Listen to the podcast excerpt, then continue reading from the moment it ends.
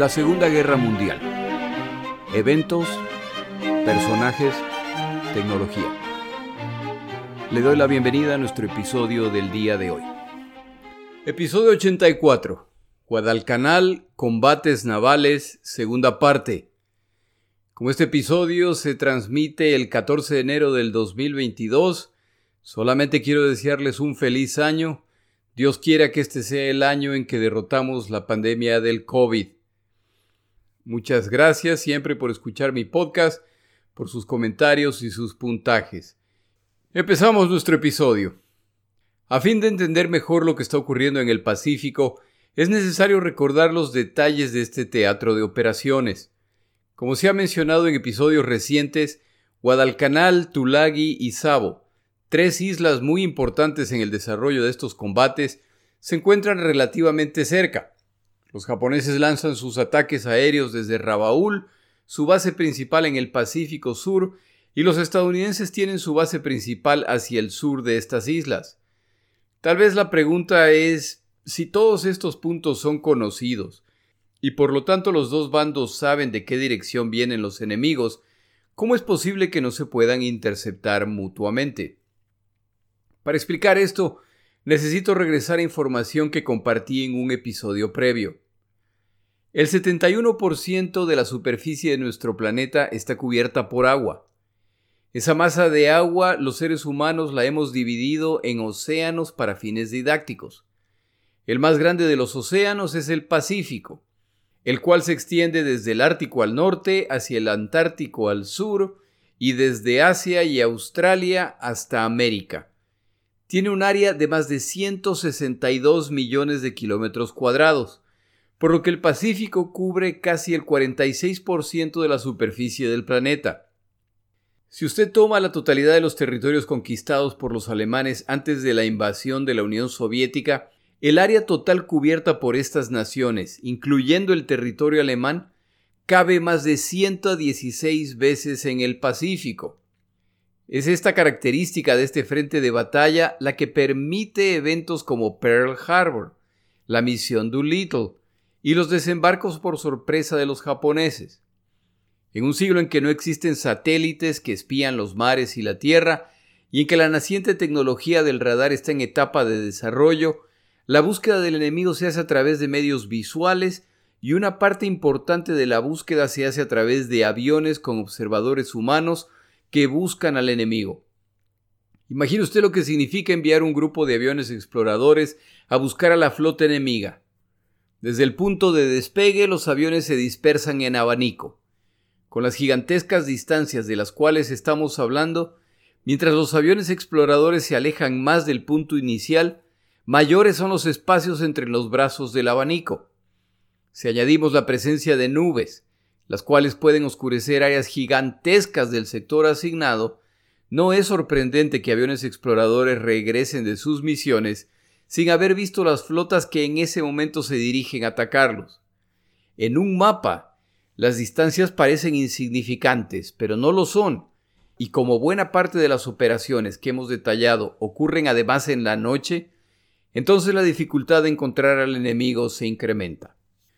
Otro factor importante es que a medida que se producen los enfrentamientos, los dos lados pueden aprender lecciones como resultado de sus victorias o derrotas, pero este es un frente de batalla en plena actividad, por lo que no es posible retirar a los comandantes o las embarcaciones para discutir lo aprendido o corregir errores. Luego del final de esta campaña se pueden compartir lecciones y renovar la doctrina militar, pero mientras la campaña en las Islas Salomón continúe, hay lecciones que se olvidan o peor aún aquellas que no se aprenden como resultado de que lo que ocurrió ayer en la noche no hay tiempo para practicarlo ya que esta noche los combates continúan. A fin de cerrar los eventos de los combates navales en Guadalcanal en 1942, proveo solo una visión general de los eventos al final del año. El autor Paul S. Duell escribe un excelente libro llamado La Marina Imperial Japonesa, la historia de sus batallas, en que escribe de los detalles de esta campaña, pero desde el punto de vista japonés. Al tener acceso a archivos y combatientes japoneses luego del final de la guerra, este episodio se sustenta en información de este libro, más la de un magnífico libro llamado El infierno de Neptuno de James Hornfisher. Este libro en particular hace un excelente trabajo detallando los enfrentamientos, el terrible nivel de muerte y sufrimiento de los combates, las tremendas ironías de, por ejemplo, explosiones que ocurren matando a 10 personas, pero una termina completamente intacta, quién sabe por qué. Explica además los detalles técnicos de las embarcaciones. Si regresamos a los eventos descritos en el episodio anterior, japoneses y estadounidenses siguen enfrentándose a través de sus navíos de superficie, cruceros y destructores, más los submarinos. En las noches, estas embarcaciones intentan desembarcar tropas, equipo y provisiones para reforzar a sus tropas en la isla. El objetivo es proveer a sus fuerzas suficientes recursos para que aniquilen a los oponentes y así apoderarse de la pista, a lo que los estadounidenses llaman Henderson, para desde aquí atacar por vía aérea otros puntos enemigos. El control de la pista es completamente irrelevante si no se controla el mar alrededor de estas islas.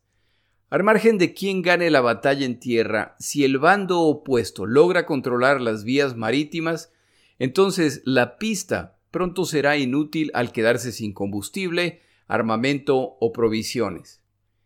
Es de hecho posible neutralizar a estas fuerzas terrestres y condenarlas al hambre y a la muerte si se impide que sean reaprovisionadas por el mar. Por esta razón, a pesar de que los estadounidenses se han consolidado en la isla y los ataques japoneses han sido incapaces de hacerlos retroceder para destruir la pista, la batalla de verdadera importancia es la batalla naval. Se enfrentan además los portaaviones de estas naciones. En el proceso un portaaviones ligero japonés es hundido, por lo que les quedan dos portaaviones pesados en el área. Por el lado estadounidense, un portaaviones pesados es hundido y dos portaaviones pesados son averiados.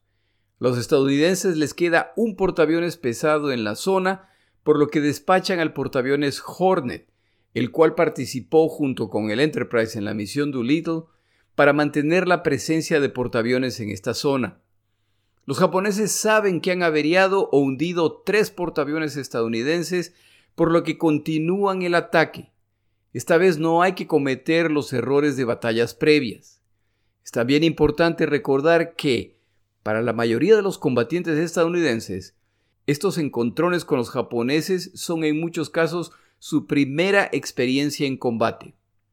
En el último episodio relatamos los eventos de la batalla de Cabo Esperanza, en que el almirante estadounidense Scott logra la primera victoria estadounidense entre navíos de superficie cruceros, fragatas, lanchas torpederas, destructores. Es importante recordar que esto marca claramente lo difícil que es luchar contra los japoneses. Los estadounidenses cuentan con las ventajas de conocer los planes japoneses al interceptar sus comunicaciones.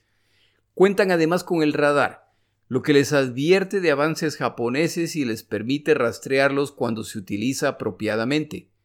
Aún con estas ventajas, los japoneses siguen ganando buena parte de los enfrentamientos. Durante estos combates los japoneses han logrado desembarcar artillería y ahora una batería pesada Howitzer se suma a los ataques a las embarcaciones estadounidenses que se acercan a la costa.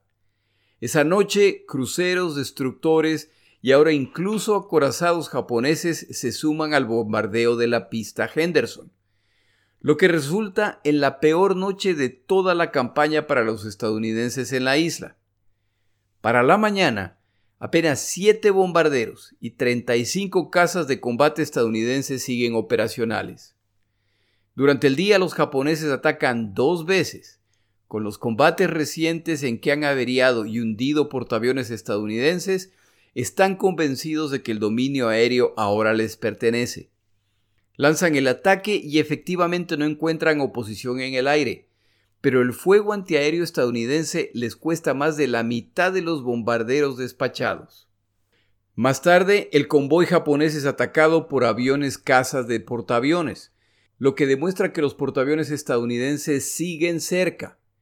Con este resultado, los japoneses se ven obligados a continuar restringiendo las incursiones diurnas contra Guadalcanal. Ocurre entonces un cambio de liderazgo en las fuerzas estadounidenses. El 18 de octubre, William Halsey es nombrado comandante de las operaciones en el Pacífico Sur, reemplazando a Robert Gormley. Guadalcanal ha traído la atención estadounidense empezando con su presidente, quien sabe que están alrededor de tres semanas de los desembarcos aliados en el norte de África, lo que por supuesto en este punto es un secreto, y él no puede permitir que se produzca una derrota en Guadalcanal. Ordena por lo tanto que se envíe al Pacífico Sur todo lo que se necesite para vencer a los japoneses. El almirante Halsey es conocido como el Toro, conocido por su agresividad en el combate. A lo mejor recuerda este nombre de los episodios de la misión Doolittle, ya que era este comandante quien estaba a cargo de los portaaviones.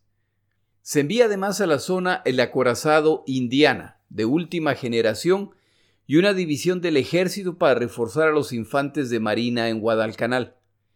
Se moviliza también al Enterprise, que está a medio reparar.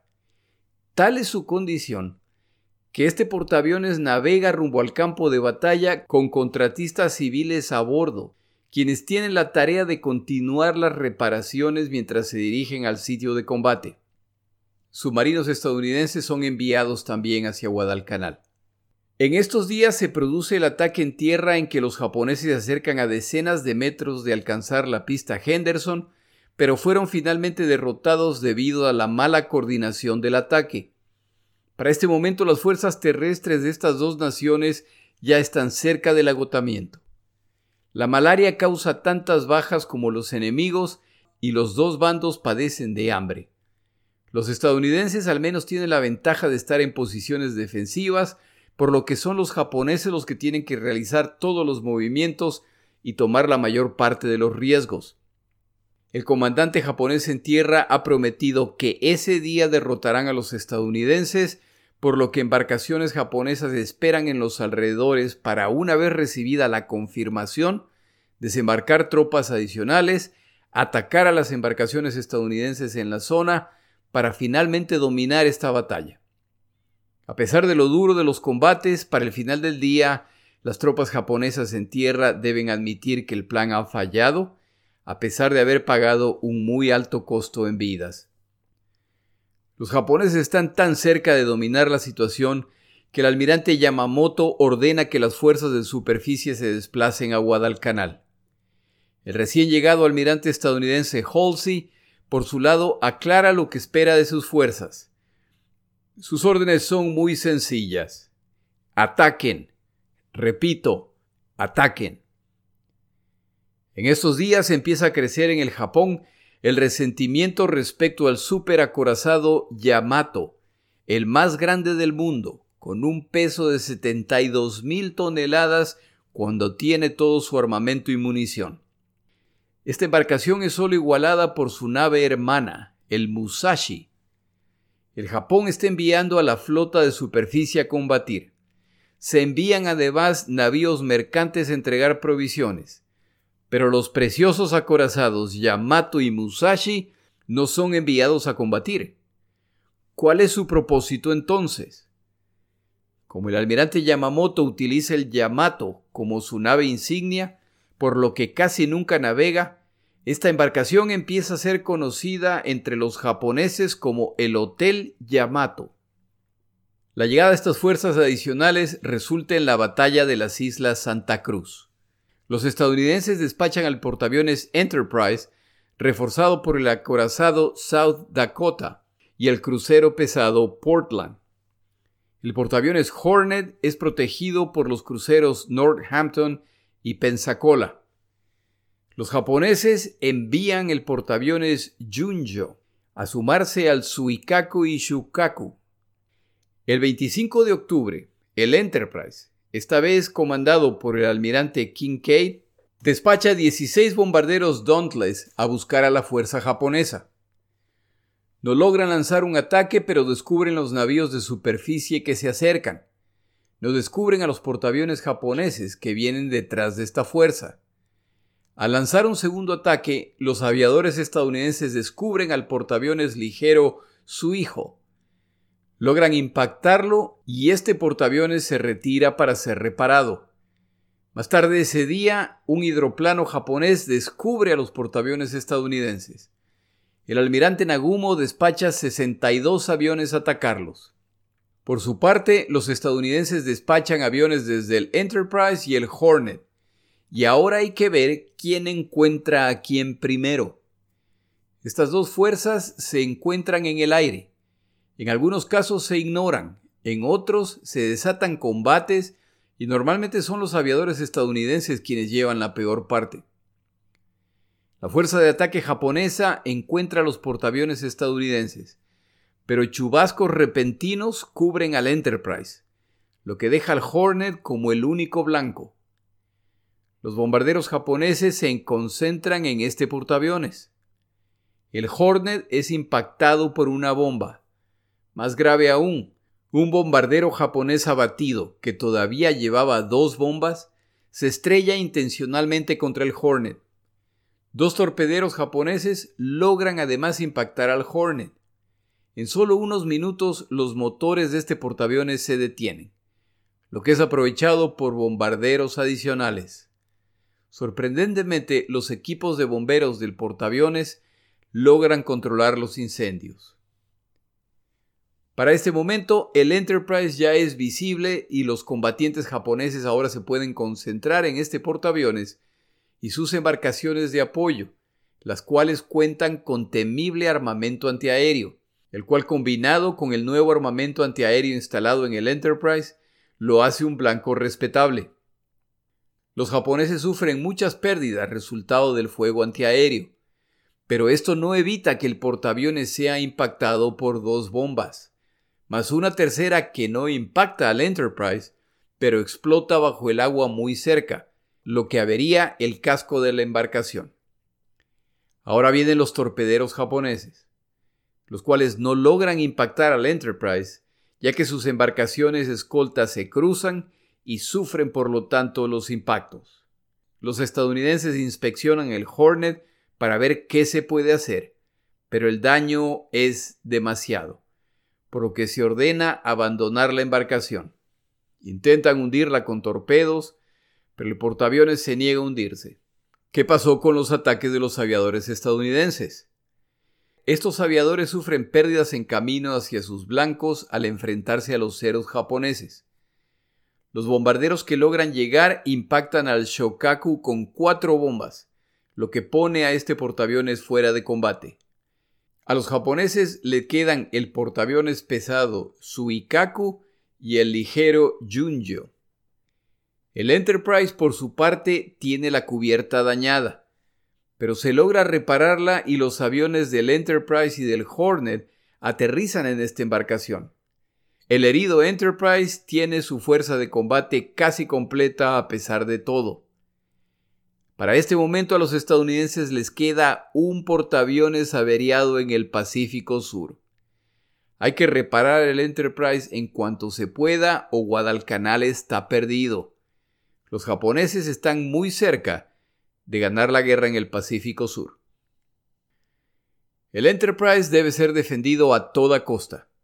Si no puede combatir, al menos puede ser utilizado para escalas al enviar aviones de combate a Guadalcanal, los cuales aterrizan en el Enterprise, cargan combustible y continúan su viaje hacia la isla. Si los estadounidenses pierden el Enterprise, los japoneses estarán en libertad de atacar de día y de noche a voluntad una vez que la aviación en la isla se quede sin combustible. Pero los japoneses también han tenido altas pérdidas, no solo en embarcaciones, pero sobre todo en aviones. Los exitosos ataques contra el Enterprise y el Hornet les cuestan más de 100 aviones. Estas pérdidas son insostenibles y se retiran para reemplazar estos aviones. Los mejores pilotos japoneses están muriendo en estas misiones, y esto a la larga le costará caro a los japoneses. Esta retirada ordenada por Yamamoto es muy criticada, ya que estaba muy cerca de eliminar al último portaaviones estadounidense en el Pacífico. Pero hay que tomar en cuenta que para perseguir al Enterprise deben acercarse a bases estadounidenses en tierra, lo que los expone a ataques aéreos, incluyendo desde Guadalcanal.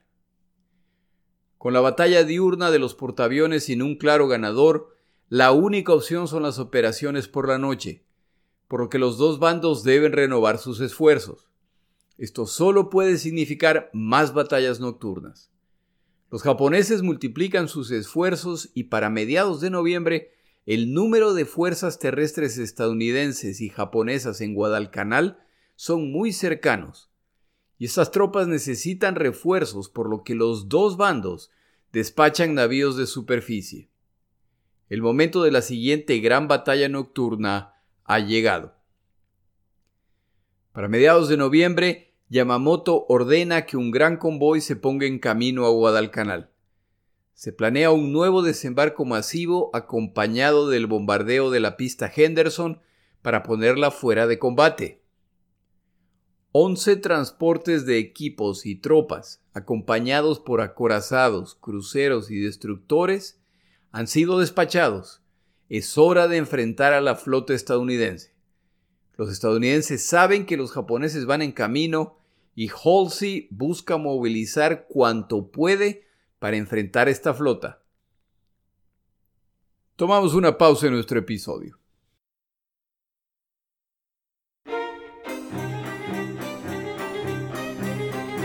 Palabras de Churchill. El día de hoy traigo un par de advertencias de Churchill a los políticos. Nada es más peligroso que vivir en la atmósfera temperamental de las encuestas políticas, sintiéndose siempre el pulso, tomándose siempre la temperatura.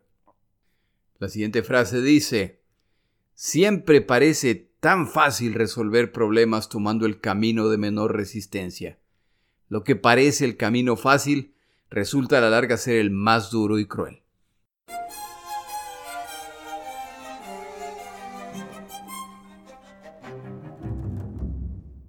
El 12 de noviembre, los estadounidenses desembarcan tropas de refuerzo y equipo en Guadalcanal. Los transportes se retiran hacia el sur sabiendo que los japoneses van en camino. Esta noche habrá combates. La fuerza de cruceros y destructores estadounidenses que se dirige a enfrentar a los japoneses que junta todo lo que lograron encontrar. Una de las fuerzas es comandante por el almirante Norman Scott, quien, como se mencionó en el episodio previo, es el único comandante de fuerzas navales de superficie estadounidense que puede jactarse de haber logrado una victoria contra los japoneses. Además, una muy clara victoria. El comandante de la otra fuerza que se combina es el almirante Daniel Callahan, quien hasta hace poco era parte de la plana mayor del comandante reemplazado por falta de agresividad en esta campaña. La decisión, por lo tanto, de quién comandará esta flota debería ser sencilla. Pero hay un problema. La tradición naval estadounidense dicta que cuando dos oficiales están a cargo de una fuerza de ataque, el de mayor antigüedad de rango comandará la fuerza. Callahan supera a Scott en antigüedad por 15 días. Es por lo tanto el momento de ignorar la tradición naval y poner a cargo al único comandante que ha logrado derrotar a los japoneses. O al menos eso pensaría uno, pero ese no es el caso. Callahan comandará esta fuerza y por supuesto releva a Scott inmediatamente de sus responsabilidades.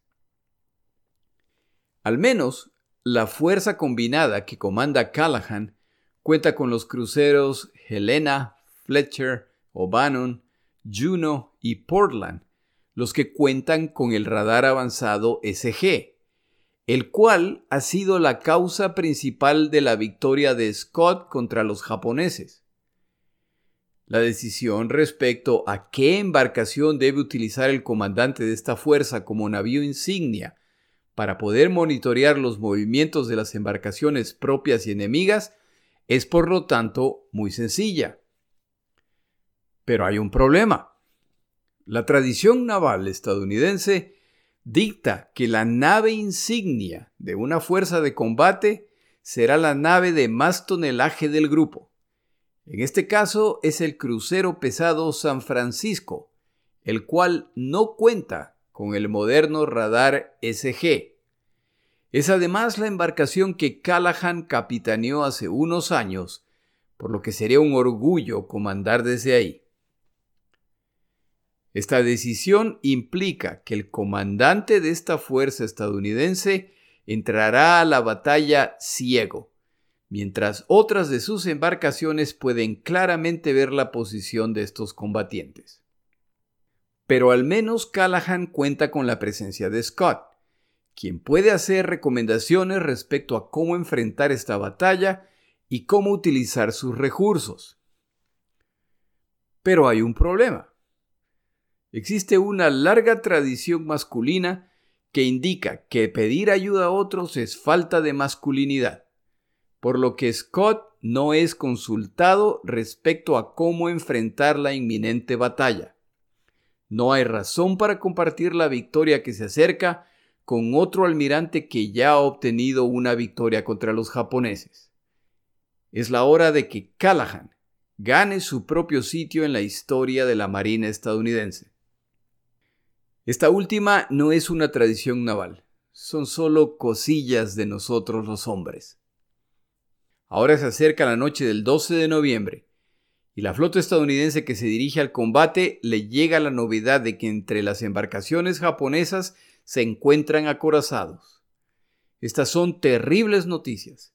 Este tipo de embarcación tiene baterías capaces de destrozar a otras embarcaciones a decenas de kilómetros y su blindaje es tal que la única opción para una embarcación pequeña que decide enfrentarla es acercarse para disparos a quemarropa o atacar con torpedos, actividad por lo demás peligrosa.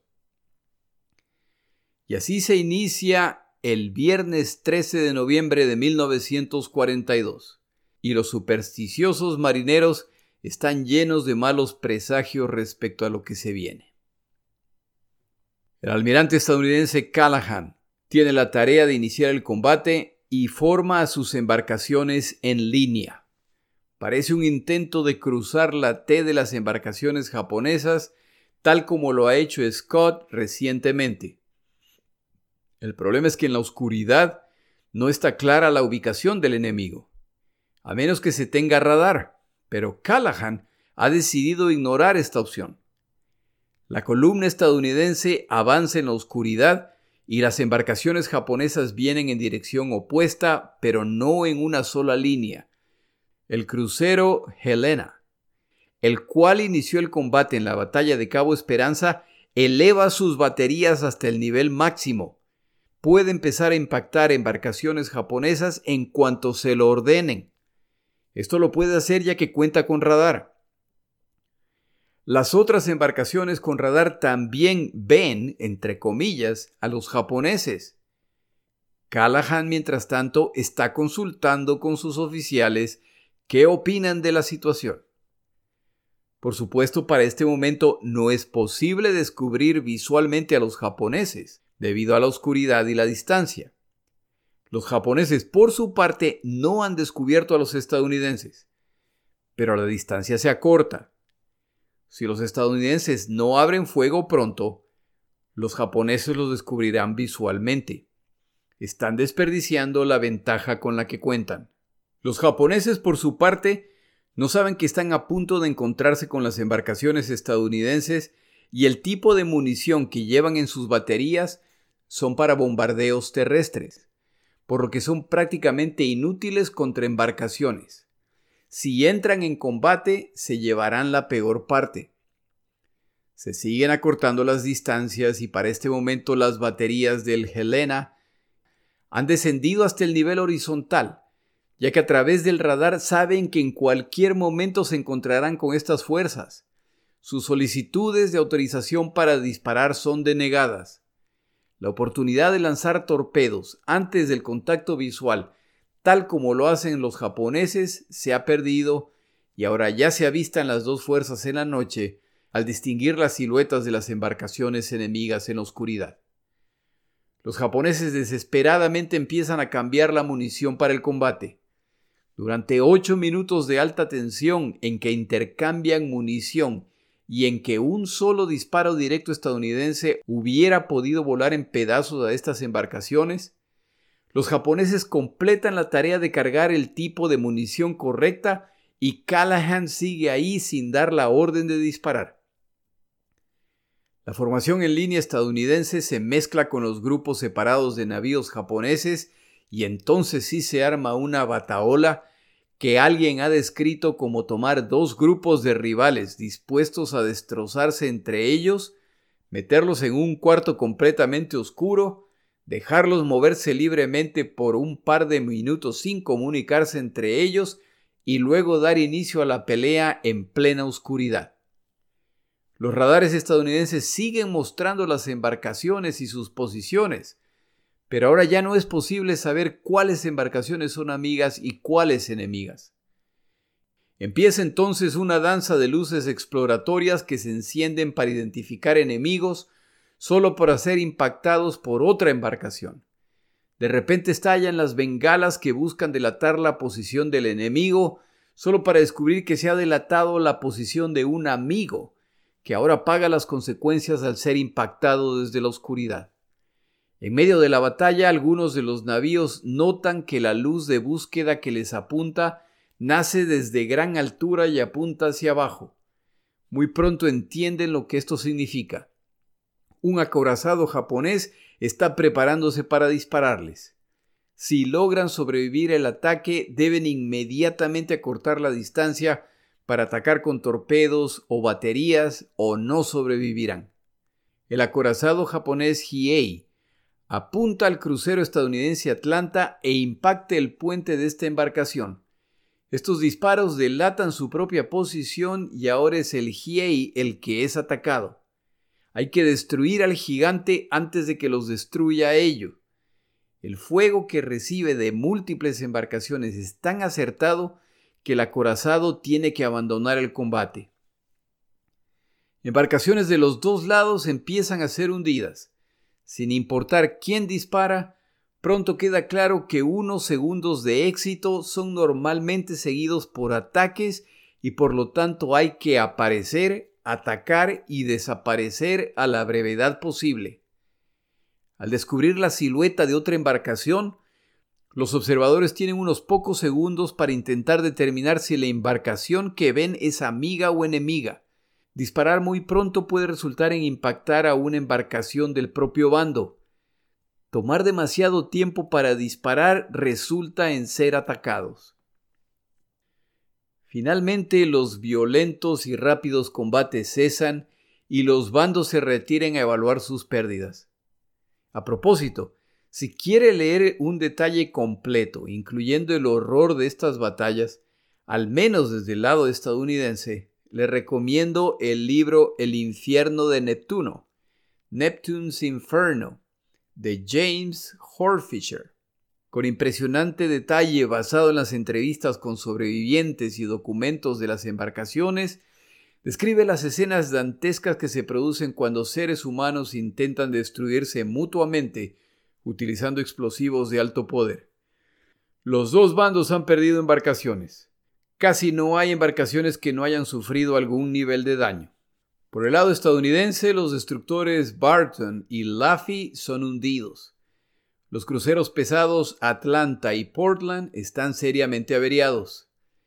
Las embarcaciones Cushing y Monsen son abandonadas y más tarde se hunden. La parte más grave del encuentro es que ni el almirante Scott ni el almirante Callahan sobreviven esta noche de combates. Los detalles de la muerte de Scott, que navegaba en el Atlanta, no están claros, pero se teme que muere junto con su plana mayor como resultado de disparos accidentales del San Francisco. Callahan, por su parte, muere al ser atacada su embarcación por el acorazado Heye. Se determina además que parte del daño causado a embarcaciones estadounidenses es el resultado de obuses estadounidenses que en la confusión del combate nocturno han abierto fuego contra sus propias embarcaciones. Por el lado japonés, dos de sus destructores han sido hundidos. No hay embarcaciones que no hayan sufrido algún nivel de daño. El almirante Abe ha sido herido en los combates y ha tenido que retirarse. La lección más grande para los japoneses ha sido la limitada utilidad de acorazados en este tipo de combate. Estas magníficas armas de guerra son capaces de destrozar embarcaciones a mucha distancia. Pero para hacer esto tienen que verlas, y en combates nocturnos solo pueden lograr esto acercándose a los blancos. Pero a esta distancia la armadura de los acorazados es vulnerable al ataque de embarcaciones pequeñas y sobre todo de torpedos. El Heye ha servido como ejemplo. Cada vez que este acorazado es identificado en la noche, parece que todas las embarcaciones enemigas se concentran en esta embarcación. Encuentran más de 30 impactos en su estructura. El resultado final de estos combates no está claro, al sufrir los dos bandos graves pérdidas. Llega el día y se supone que es el fin de los combates, pero no es el caso. Faltan al menos dos tragedias más por ocurrir. Las dos fuerzas se retiran del combate cojeando y buscando la protección de un puerto amigo. Sobre todo, buscan esconderse del enemigo. Los estadounidenses ponen una alta prioridad en los acorazados japoneses que han participado en la batalla, ya que deben intentar hundirlos ahora que han sido averiados. Se despachan bombarderos a buscarlos y el Heye, que tiene múltiples problemas mecánicos, es encontrado por aviones del Enterprise y de la pista Henderson. Torpederos, bombarderos ligeros e incluso bombarderos pesados B-17 que despegan desde otras islas atacan esta embarcación y para la tarde ya le han causado tanto daño que se ordena abandonarla. Un poco más tarde se hunde. En el bando estadounidense, embarcaciones con distintos niveles de daños intentan llegar a puerto ahora que las fuerzas japonesas se han retirado. Entre las embarcaciones seriamente impactadas se encuentra el Juno, el cual avanza acompañado por el Helena como protección. Aunque la noche de combates ha causado muertos y heridos en esta embarcación, al menos han logrado sobrevivir pero su casco presenta serias grietas que intentarán reparar. Esta embarcación tiene entre su tripulación un pequeño grupo que es relativamente famoso. Tras los ataques de Pearl Harbor, miles de jóvenes estadounidenses deciden enlistarse en las Fuerzas Armadas. Entre ellos se encuentran cinco jóvenes de Waterloo, Iowa, quienes para enero de 1942 se presentan en la oficina de reclutamiento de la Armada estadounidense para enlistarse. Entre ellos se encuentran dos hermanos que ya han servido en la Armada y quieren reenlistarse para ir a combatir. Pero estos muchachos tienen un pedido. A fin de enlistarse, ellos piden que se les permita combatir en la misma embarcación. Si no es posible que los cinco sean asignados a la misma embarcación, entonces no se enlistan. El reclutador considera eso una terrible idea por lo que rechaza la solicitud. Esto se vuelve conocido y las cartas empiezan a fluir exigiendo que se permita a estos muchachos servir. Los hermanos Sullivan son conocidos y queridos en Waterloo. Son muy fáciles de reconocer hijos de un ama de casa y de un padre de origen irlandés que trabaja en las vías ferroviarias. Estos muchachos están acostumbrados a la pobreza y al trabajo duro que trae consigo la Gran Depresión de los 1930. Estos cinco muchachos, que parecían refrigeradoras de dos puertas, entiéndase que estaban bastante gorilones, son conocidos en Waterloo por su sentido del humor por siempre estar juntos, pero sobre todo porque en su zona de la ciudad nunca hay problemas. Se menciona que incluso la policía no acostumbraba patrullar esta zona, ya que si alguien estaba buscando problemas, se encontrarían con los cinco hermanos Sullivan, y esas eran malas noticias para los infractores. La prensa estadounidense se enamora de los muchachos, la Armada estadounidense encuentra una magnífica herramienta de publicidad y su solicitud es aceptada luego de que el reclutador recibe una llamada de su furioso supervisor. Las fotos de estos muchachos están por todos lados, se los utiliza como herramientas de reclutamiento y esta semana entre los materiales que incluyo en mis páginas de Twitter y Facebook pongo fotos de estos muchachos que sirvieron en el navío Juno. Avanzan el Elena y el Juno rumbo a puerto la mañana del 13 de noviembre. Están escuchando las transmisiones de los pilotos que han encontrado al acorazado japonés Heie y lo atacan. Una pequeña venganza que no cae nada mal. De repente alguien cree ver algo en el agua. Se suman otros y horrorizados ven que son varios torpedos japoneses que se dirigen hacia estas embarcaciones. El objetivo principal es el San Francisco para rematarlo de una vez. Pero esta embarcación, junto con el Helena, ordenan un drástico cambio de dirección en que logran evitar los torpedos, solo para descubrir que ahora estos torpedos se dirigen directamente al Juno que no se ha enterado. El San Francisco ha quedado en tal mala situación luego de los combates por la noche previa que no es posible hacer sonar su sirena o emitir las señales al Juno. Todo esto, por supuesto, está ocurriendo en segundos. Observadores desde el Helena y el San Francisco describen que de repente hubo un ruido como de un gran trueno a la distancia. Se levanta una gran pared de agua y sobre ella se ven volar piezas del Juno y se produce una detonación bajo el agua. De acuerdo a los testigos, el Juno se levanta del agua tal como lo hacen las ballenas cuando se lanzan al aire para respirar y caer nuevamente al mar. Cuando el mar se calma, el Juno ha desaparecido. Todos están en shock. Nunca habían creído que era posible que una embarcación sea destruida de forma tan violenta y breve. Nadie puede haber sobrevivido el ataque y la explosión que le siguió.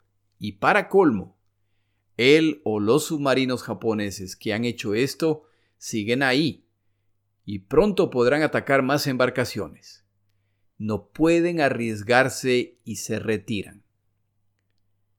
En realidad, han sobrevivido alrededor de 100 tripulantes del Juno, que entre heridos y agotados esperan ser rescatados.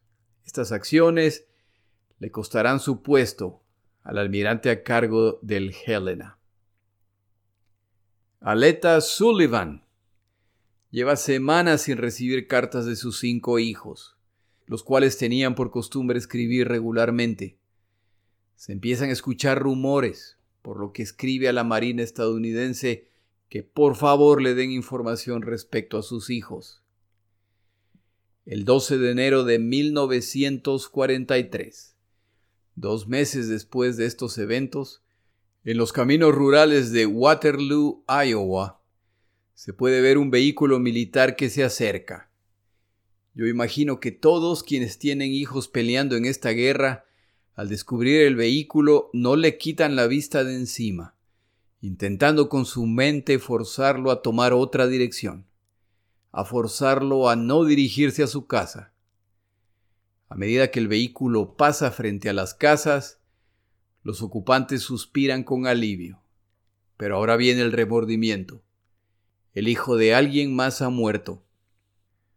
Tom Sullivan se está preparando para salir a trabajar, cuando tres uniformados aparecen frente a su puerta, lo que ya todos saben qué significa. Le informan que traen noticias respecto a sus hijos. El señor Sullivan pregunta ¿cuáles de ellos? La respuesta es todos ellos. Al día siguiente reciben una carta del presidente Roosevelt expresando su pena por la muerte de sus hijos y la gratitud de la nación por su sacrificio. El rescate de los sobrevivientes del Juno se inició diez días después del hundimiento como resultado de la mala comunicación y coordinación. De acuerdo a los 10 sobrevivientes rescatados, alrededor de 100 tripulantes sobrevivieron la explosión. Pero en los siguientes 10 días, poco a poco van muriendo, sea de agotamiento, sea de sus heridas, o sea como resultado de los tiburones que los visitan cada día, o peor aún, cada noche. De acuerdo a los sobrevivientes, tres de los hermanos Sullivan murieron en la explosión inicial. Los dos restantes sobrevivieron, pero uno estaba seriamente herido por lo que muere al día siguiente. El último Sullivan sobrevivió por cuatro o cinco días, antes de morir en medio de alucinaciones en que llama a sus hermanos. Esta historia, más otro evento similar unos meses más tarde, resultan en un cambio de la política de la Marina estadounidense que ahora sí prohíbe que dos parientes sirvan en una misma embarcación. Y la historia básica de esta tragedia es la inspiración para la película Salvando al Soldado Ryan, que a propósito menciona a los hermanos Sullivan.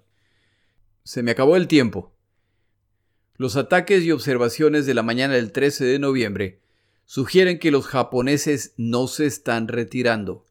Luego de una noche llena de muerte y destrucción, la siguiente noche promete más de lo mismo, y los sobrevivientes se volverán a enfrentar.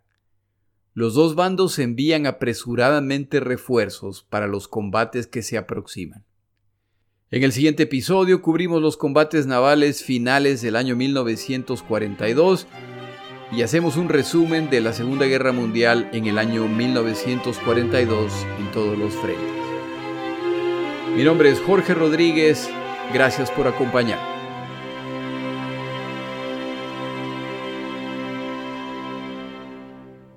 Para información adicional respecto a este episodio, las notas de este podcast, que incluyen la narración de este episodio, así como acceso a resúmenes, videos, documentales, y materiales adicionales gratuitos disponibles en el Internet, por favor vaya a Amazon y busque el libro La Segunda Guerra Mundial, Eventos, Personajes, Tecnología.